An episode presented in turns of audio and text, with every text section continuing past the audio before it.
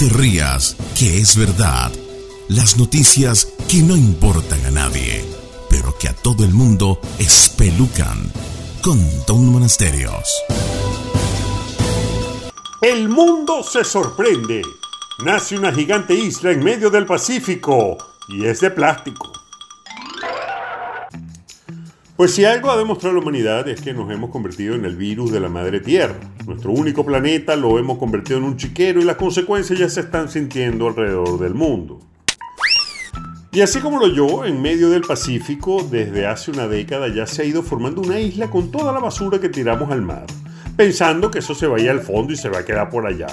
Pues no, las corrientes eh, se han ido llevando la basura a diferentes partes del planeta y ya los biólogos han lanzado la alarma de que una isla de plástico gigante del tamaño de dos Venezuelas está flotando en el Océano Pacífico.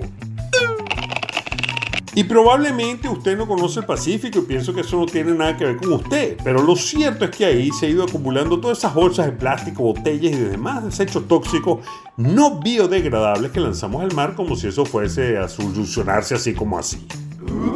Y el problema es el plástico. Algunos países ya están tomando medidas y han casi prohibido el uso de este para eh, tratar de evitar la creación de más basura. En estos países serios, el uso de bolsas plásticas de automercado, pitillos, botellas de agua, están siendo reemplazados por otros materiales que al ser lanzados al mar o a la tierra se descompongan y se convierten en basura biodegradable. Bueno, ¿y de dónde viene el plástico? Se pregunta usted mientras le mete una mordida a esa empanada de carne molida. Bueno, señora, el plástico tiene con nosotros un poco más de 100 años y se ha convertido en un elemento al cual los hombres nos hemos convertido adictos. Existen muchos tipos de plástico, pero el primero lo inventó un inglés llamado Alexander Parkes en 1846, quien también es el inventor de algo que todos tenemos en el bolsillo y que son los aritos de metal para colocar las llaves. En fin, este hombre fue el que lo inició todo y en aquel momento le puso a su invento Parquesina. Luego llegó otro caballero en los Estados Unidos llamado John Wesley Hyatt, quien inventó otro tipo de plástico que se hizo aún más popular, conocido como celuloide.